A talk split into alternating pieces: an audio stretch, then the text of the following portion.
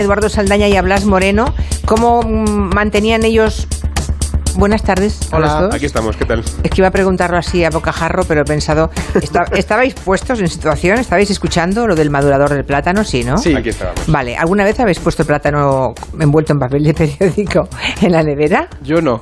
Yo en la vida, la verdad. Bueno, pero mira, ¿ves cómo aprendemos cosas? Sí.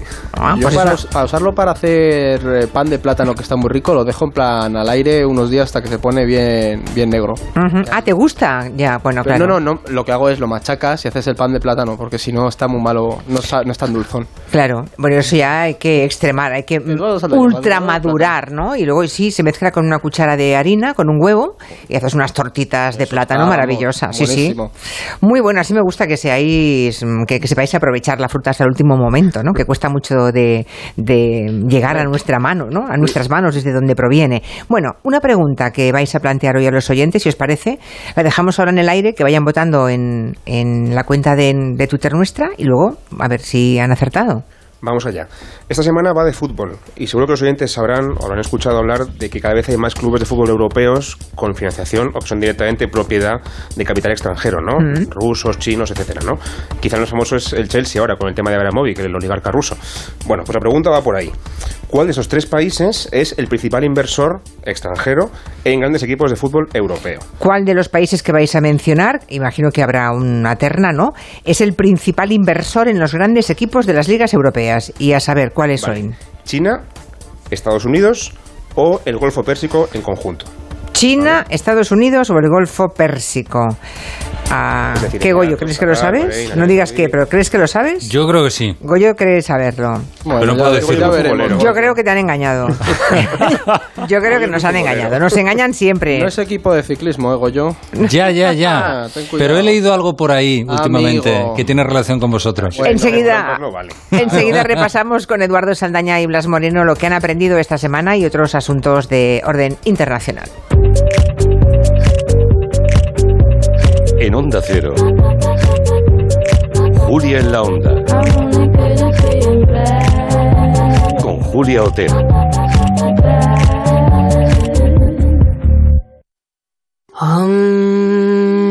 Repite conmigo. Mensana, incorpore fresco. Este verano la clave del bienestar te la trae Iberdrola Aire Acondicionado. La tranquilidad de ahorrar con los equipos más eficientes del mercado y una financiación 24 meses sin intereses. Pide tu presupuesto sin compromiso en el 914 27 63. Iberdrola. Por ti, por el planeta. Empresa colaboradora con el programa Universo Mujer. Esto es muy fácil. Ahora que llenar la nevera cada semana me cuesta más, ¿tú no me bajas el precio de mi seguro? Pues yo me voy a la mutua. Vente a la mutua con cualquiera de tus seguros y te bajamos su precio, sea cual sea. Llama al 91 555 5555. 91 555 5555. Esto es muy fácil. Esto es la mutua. Condiciones en mutua.es. ¿Quiénes llegarán a la final? Jugáis todos mucho. Ay Dios. ¿Quiénes serán los próximos tres finalistas? Una prueba con mucho riesgo. Llega la segunda semifinal. Ahora mismo estoy acojonado, de verdad. El desafío. Mañana a las 10 de la noche en Antena 3. La tele abierta. Ya disponible en A3 Player Premium. En Securitas Direct llevamos toda la vida cuidando de ti y sabemos que la mejor manera de protegerte es anticiparnos al peligro para que no te pase nada. Porque anticipárselo es todo, hoy lanzamos la primera alarma con tecnología Presence que nos permite detectar antes un intento de intrusión para responder antes y evitar que una situación se convierta en un problema. Descubre la tecnología Presence en securitasdirect.es o llamando al 900 272 272. A ver, para, para. Paremos un momento. 39.95. Con Yastel tienes una fibra buena, buenísima y dos líneas de móvil por 39.95, precio definitivo. Definitivo. O sea que si quieres pagar más, eso ya es vicio, ¿eh? Allá tú. Llama ya al 1510, al 1510. ¿Cansado de la semana? ¿De los niños? ¿Cansado de estar cansado? Revital con ginseng y vitamina C ayuda a disminuir el cansancio y la fatiga. Toma Revital, porque Revital... ¡Funciona! Un viaje es mucho más que desplazarse de un lugar a otro. También es componer una canción o escribir historias que nos hagan viajar. Un viaje es crear una receta única. Y muchos de estos viajes han comenzado con una botella de Ramón Bilbao. El viaje comienza aquí. El cupón ha cambiado, puede tocar por los dos lados. Y si lo miras con cariño, ahí va, qué bonito. A mucha gente vas a apoyar. Por los dos lados puedes ser ganador. Colaborando con la gente, la ilusión es mayor. Nuevo cupón diario. Ahora de lunes a jueves, con premios a las primeras y a las últimas cifras. Además, tiene un primer premio de 500.000 euros al contado. A todos los que jugáis a la 11, bien jugado. Juega responsablemente y solo si eres mayor de edad. ¿Nervioso? ¿Desanimado? Tranquilo. Ansiomed con triptófano y vitamina B6 contribuye al funcionamiento normal del sistema nervioso. Y ahora también Ansiomed Noche. Consulte a su farmacéutico o dietista.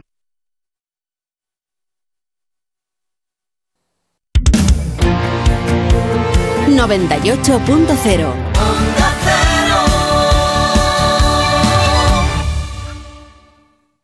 ¿Pensando en renovar tu cuarto de baño? En las tiendas Coisa encontrarás todo lo que necesitas. Calidad, diseño y tecnología en los productos para la reforma de tu baño. Azulejos, muebles, mamparas, grifería y mucho más. Coisa, especialistas en baños. Consulta tu centro Coisa más cercano en la web grupocoisa.com.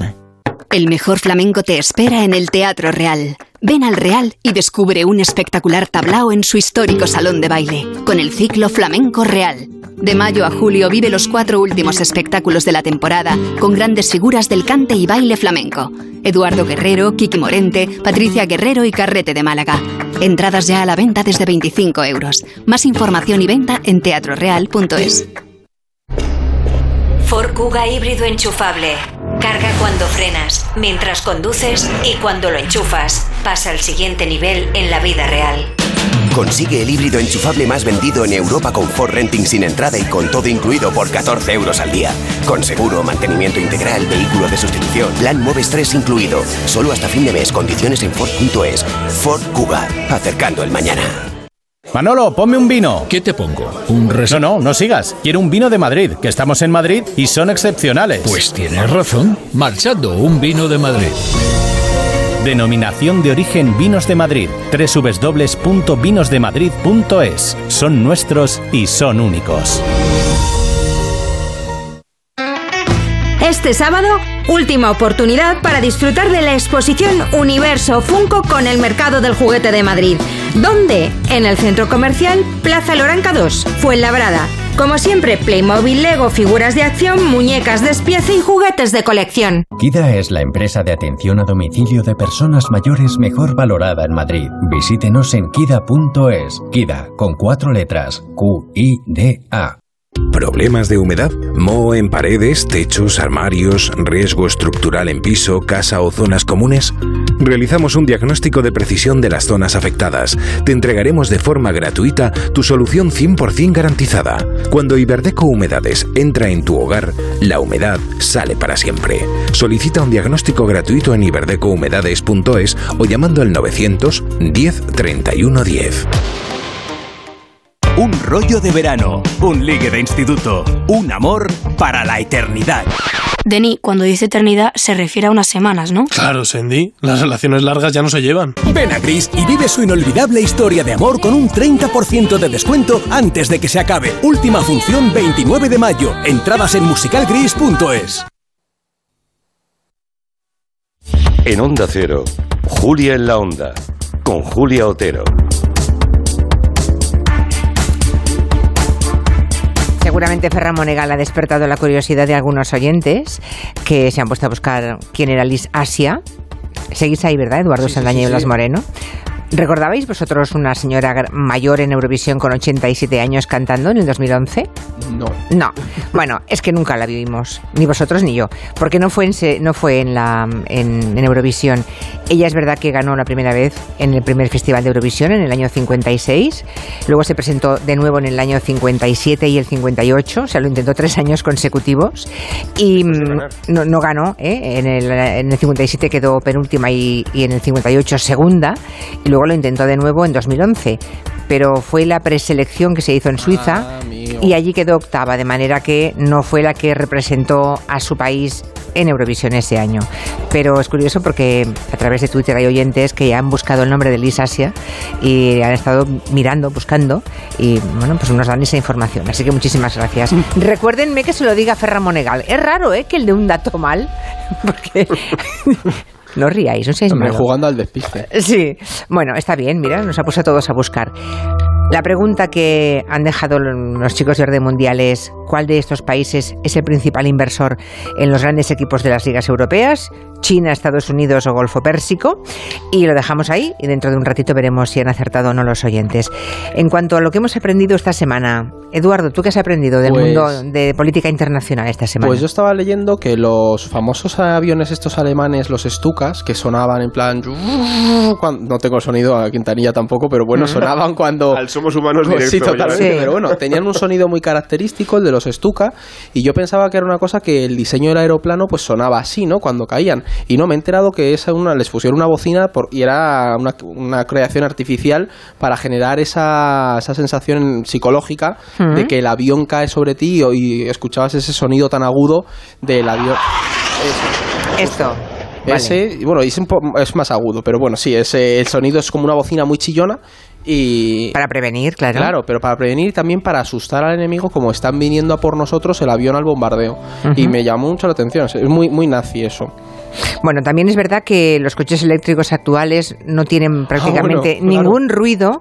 Estamos todos muy acostumbrados a, escuchar venir un coche y ahora con, con, los eléctricos prácticamente no se, no se escucharía nada si no se añadiera de serie algo innecesario desde el punto de vista técnico y de funcionamiento del vehículo, pero en cambio fundamental para que los transeúntes se vayan acostumbrando a ese nuevo sonido, pero que te indica que hay un peligro, que no puedes bajar de la acera sin mirar o que no puedes hacer un gesto brusco porque te puede atropellar un coche que no escuchas, del que no escuchas nada, ¿no? Que de hecho, Juliana, que lo dices, mm, recuerdo que leí un artículo hace poco sobre el debate que hay sobre qué sonido ponerle a ese coche. Claro. Si va a ser el mismo sonido que tenemos en la cabeza con el coche de combustión de toda la vida, o si tenemos la oportunidad de crear un sonido nuevo, que yo que sé, el que sea, ¿no? carrito del helado y estas cosas de Estados Unidos. algo muy irritante. No, no sé, pero como que podemos Algo hay que ponerle, claro, algo hay que ponerle, porque culturalmente estamos, ¿no? La costumbre, eh, estamos habituados a oír un sonido que es el que nos mantiene mm, precavidos, ¿no? Mm. Y haciendo cosas prudentes. Si no lo escuchamos, eh, bueno, podemos cometer alguna temeridad, ¿no? Claro, claro. Bueno, ¿y tú qué has aprendido, Blas? Pues he aprendido que ahora mismo, en estos eh, momentos, hay en Estados Unidos una crisis brutal de desabastecimiento de comida para bebés. Comida para bebés, los potitos, los famosos potitos. los polvos para hacer, para hacer biberones. Ah, vale, otra cosa, vale, ¿qué vale. ocurre? Eh, bueno, estamos llegando hasta el 50%, incluso en algunos estados, de desabastecimiento. O sea, no hay productos de estos en ningún sitio y la gente ya está recurriendo a bancos de alimentos y cosas así para, para conseguirlo más que nada porque, bueno, hay madres que no pueden dar el pecho a sus hijos y también porque hay bebés que requieren una alimentación especial porque tienen intolerancias o yo qué sé, y esos niños tienen que comer exclusivamente esa historia y no la hay bueno, es, madre mía, claro, es que lo... una, una, cosa puede ser tan, tan grave, ¿no? tan importante. Bueno, en el caso de los bebés, porque no puedes sustituirla por otro alimento. un adulto puede adaptarse a la realidad, ¿no? Pero un bebé, claro. Y todo viene, Julia, porque la fábrica en la que se fabrica esto, que solamente debe haber una muy grande en todo el país, ha tenido un problema sanitario, han tenido que cerrarla para hacer una inspección gorda, y mientras que la cierran y se investiga eso, pues no hay producción. no hay producción en Estados Unidos. El problema del, del monopolio. Claro, claro, exacto. hay muy pocas empresas, hay muy pocas fábricas, esta es la más grande, la han cerrado y ahora no tienen. Estarán importando entonces. Claro, claro. claro no tiene más remedio que importar. Claro, sí, de, un, de, un, día para otro, evidentemente de un día para otro se puede cerrar una fábrica por razones de salubridad, pero no conseguir producto ¿no? de otro país. Curioso. Bueno, tenemos muchas preguntas de oyentes, entre ellos una, una oyente que nos escucha en Helsinki, precisamente, que, no, que es una oyente muy fiel, que siempre nos escucha y, muchas veces también escribe, que preguntan bueno, qué va a pasar con el tema de Finlandia y Suecia, ¿no? Eh, nos piden que comentéis esa decisión que han tenido de pedir un ingreso urgente a la mayor brevedad a la OTAN.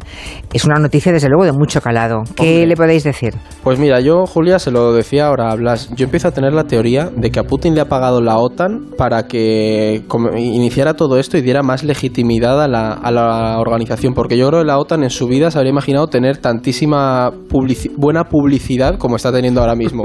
es, algo, es una cosa eh, impensable y de hecho hace lo hemos comentado alguna vez que hace cuatro meses era impensable. La, la, opinión pública de cara a la entrada de Finlandia y Suecia, pues había, creo que era un 30%, no, no tenía tanto apoyo popular, pero si a mí me hubieran dicho que un día como hoy nos íbamos a encontrar al presidente y al primer ministro de Finlandia haciendo una declaración conjunta instando al Parlamento finlandés a que apruebe la entrada de, de Finlandia en la OTAN, te habría dicho que no. ¿eh? Entonces nos hemos encontrado con este movimiento, un movimiento muy importante a nivel geopolítico. Se calcula, o sea, estiman que la semana que viene sea cuando se empiece a formalizar o los parlamentos nacionales lo aprueben.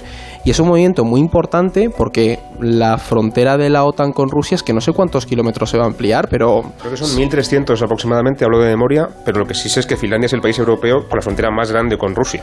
Y ya han tenido guerras en el pasado, en el siglo XX, muy gordas entre ¿Y no puede entenderse como una provocación por parte del Kremlin, por parte de Rusia? Y yo ya he leído alguna reacción ah. del Kremlin diciendo que esto es una, provocación para ellos, ¿no? Lo que no, lo que no dicen es en qué se puede traducir lo que ellos pueden sentir como una provocación. Han amenazado con lo que llaman mm, operaciones táctico-militares, ¿no? Has dicho técnico-militares, que es un eufemismo para decir te vamos a atacar si, si, nos, si queremos, ¿no? Y es verdad que lo que decía Finlandia, que tú comentabas, de que la entrada sea lo más rápido posible, es porque el momento más delicado para Finlandia es entre que das el paso de decidir entrar y que entras efectivamente, porque en ese impasse no tienes la protección de la OTAN, pero ya has dado el paso, digamos, de decir que quieres entrar. Y es claro, o sea, a partir, de, a partir de hoy está en peligro Finlandia. en la cuenta atrás hasta el momento en que entren eh, en, la, alianza, ¿no? Entonces, ¿qué ocurre? Que por suerte hay países como el Reino Unido, sobre todo, también imagino que Estados Unidos en la sombra también lo ha hecho, que han hecho, mm, han dicho eh, garantizar la seguridad de Finlandia en este periodo de transición, porque saben que Finlandia está expuesta a cualquier ataque hasta que no entre la alianza. pero en, periodo de transición no se puede considerar que el manto protector de la OTAN está sobre Finlandia todavía, ¿no? de modo que podría aprovecharlo Putin perfectamente. Claro, pero Reino Unido ya ha dicho que como a Rusia se le ocurra hacer algún movimiento, va a responder militarmente y que está garantizando la seguridad de Finlandia. Y en estas prisas que tiene Finlandia y Suecia, Rusia, uy, Rusia, eh, Julia, perdón, entra, entra en juego España. Es decir, esta noticia nos, nos, nos, importa bastante porque la cumbre de la OTAN de Madrid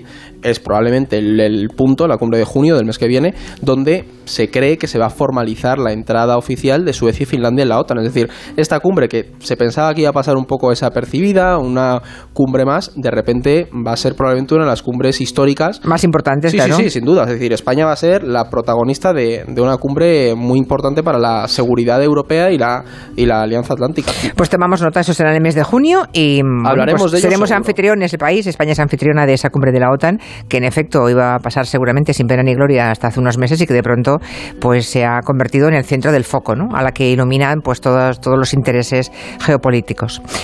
Más cosas. Una canción.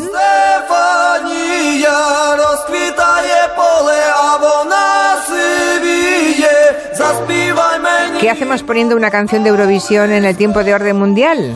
Bueno, pues eh, tiene, tiene miga la cosa. Sí, sí. ¿Qué pasa con esta canción que estamos escuchando? Pues para los que no lo sepan todavía, Julia, esta es la canción Estefanía, ¿no? Que es la canción con la que Ucrania aspira a ganar Eurovisión por tercera vez este, o sea, por tercera vez este año aspira con ello. Todas las encuestas de hecho están coincidiendo en que es la gran favorita, pero hay que recordar y esto es muy interesante, eh, Ucrania va con este tema, pero había elegido otro tema inicialmente con una cantante que se llama Lina Paz y hasta la, la descartaron porque había estado de promoción en Crimea en 2015 y la, la rechazaron.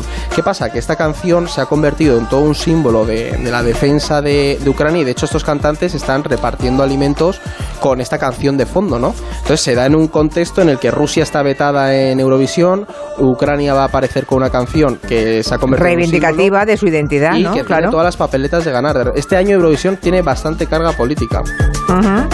Y no es la primera vez, por cierto, ¿eh? Eh, que las tensiones entre Rusia y Ucrania aparecen en Eurovisión o aparecen sobre un escenario. Ha pasado otras veces. De hecho, ha pasado varias veces y además muy significativas. La primera vez eh, fue en 2005, cuando el concurso además se celebraba en Kiev, porque acaban de ganar el año anterior, y resulta que ese, ese año, poquito antes, acaba de estallar la Revolución Naranja, que fue aquella en la que se echó del poder a un presidente, eh, perdón, se quitó la, victoria de un candidato prorruso por un fraude electoral masivo, ganó el candidato pro-occidental, que fue el que, aquel famoso Yushchenko al que envenenaron con polonio y tenía la cara destrozada. Bueno, pues ese año, el nuevo gobierno pro occidental de Ucrania que acogía el festival en su país, decidió utilizar en Eurovisión el himno de esa revolución, la Revolución Naranja.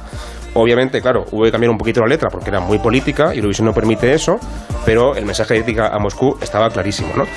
Y luego el otro ejemplo más famoso es el 2016 para esa edición, Ucrania utiliza esta canción que estamos escuchando ahora mismo, llamada 1944, que hacía referencia, teóricamente, a la deportación de 200.000 tártaros que llevó a cabo Stalin en Crimea en ese año, ¿no? en plena Segunda Guerra Mundial. Lo que pasa es que estaba claro que la canción en realidad aludía a la anexión de Crimea que había ocurrido dos años antes, en 2014, y claro, con toda la polémica que se creó en, torno a eso, Ucrania utiliza la canción para reivindicar de nuevo esa, esa, esa, península que se había anexionado.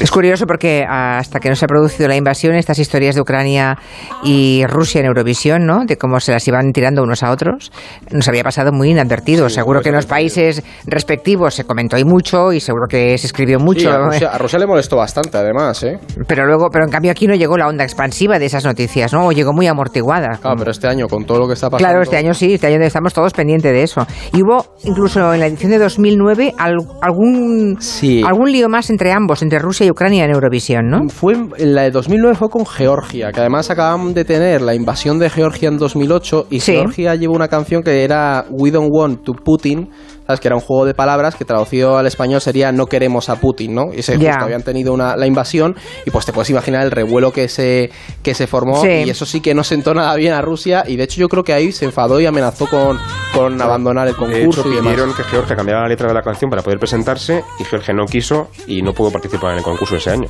recordemos es que el año anterior le habían invadido completamente el país, que fue el de las Olimpiadas míticas de Pekín que estaba de, fondo la invasión de Rusia y de Georgia, sí, sí. We don't Putin. Está bien, ¿eh? La agudeza de los georgianos para decirle lo que pensaban a Putin de él. Está bien, es curioso.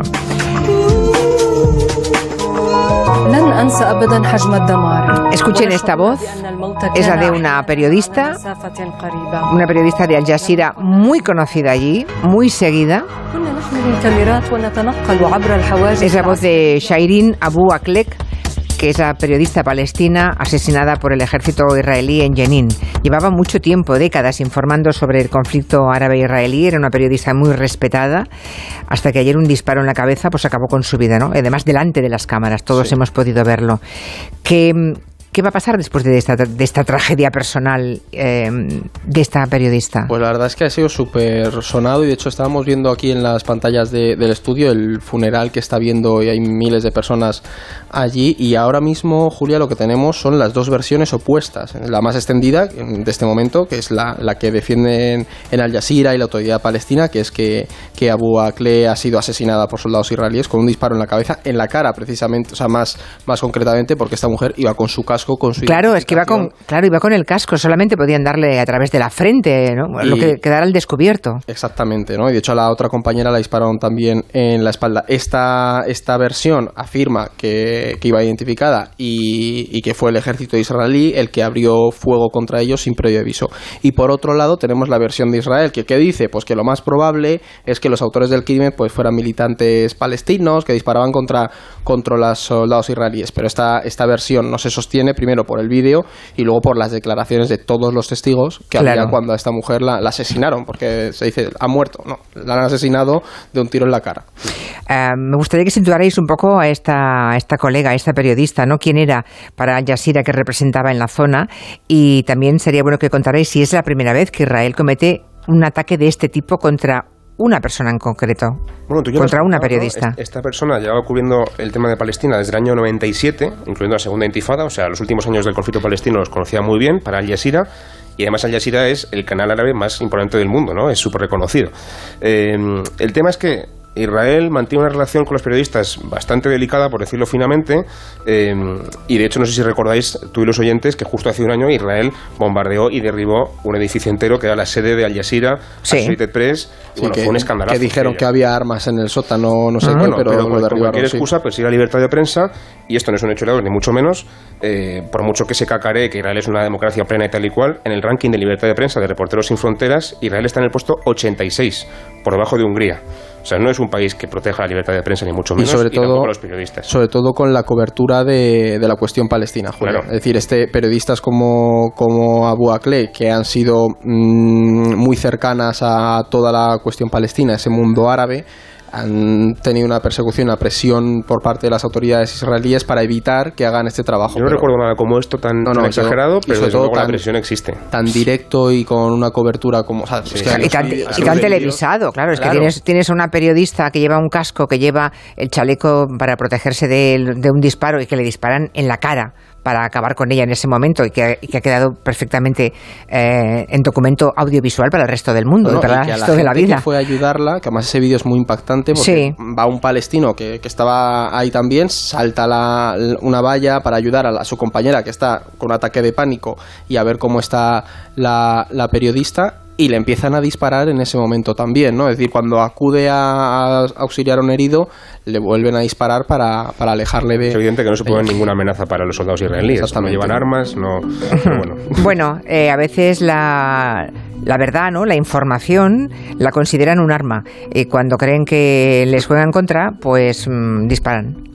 ¿No? Sí, eh, un arma de guerra, ¿eh? una, una, reacción de una guerra. O derriban una, redacción entera, como el año pasado. Exactamente. que se lo pregunten la familia de José Couso, por ejemplo, ¿no? que siguen pidiendo justicia inútilmente desde hace tantísimos años ya. Y además países como Israel o Estados Unidos, por lo de Couso, que no están cubiertos por la Corte Penal Internacional, Exacto. no lo han ratificado, pues investigar este tipo. Porque esta mujer eh, también tiene pasaporte estadounidense, creo, si mal no recuerdo. estadounidense. Claro. Entonces, ¿qué pasa? Que pues, se podría perseguir este crimen en Estados Unidos, pero evidentemente pues es probable que esto no, no llegue a ningún lado, ¿sabes?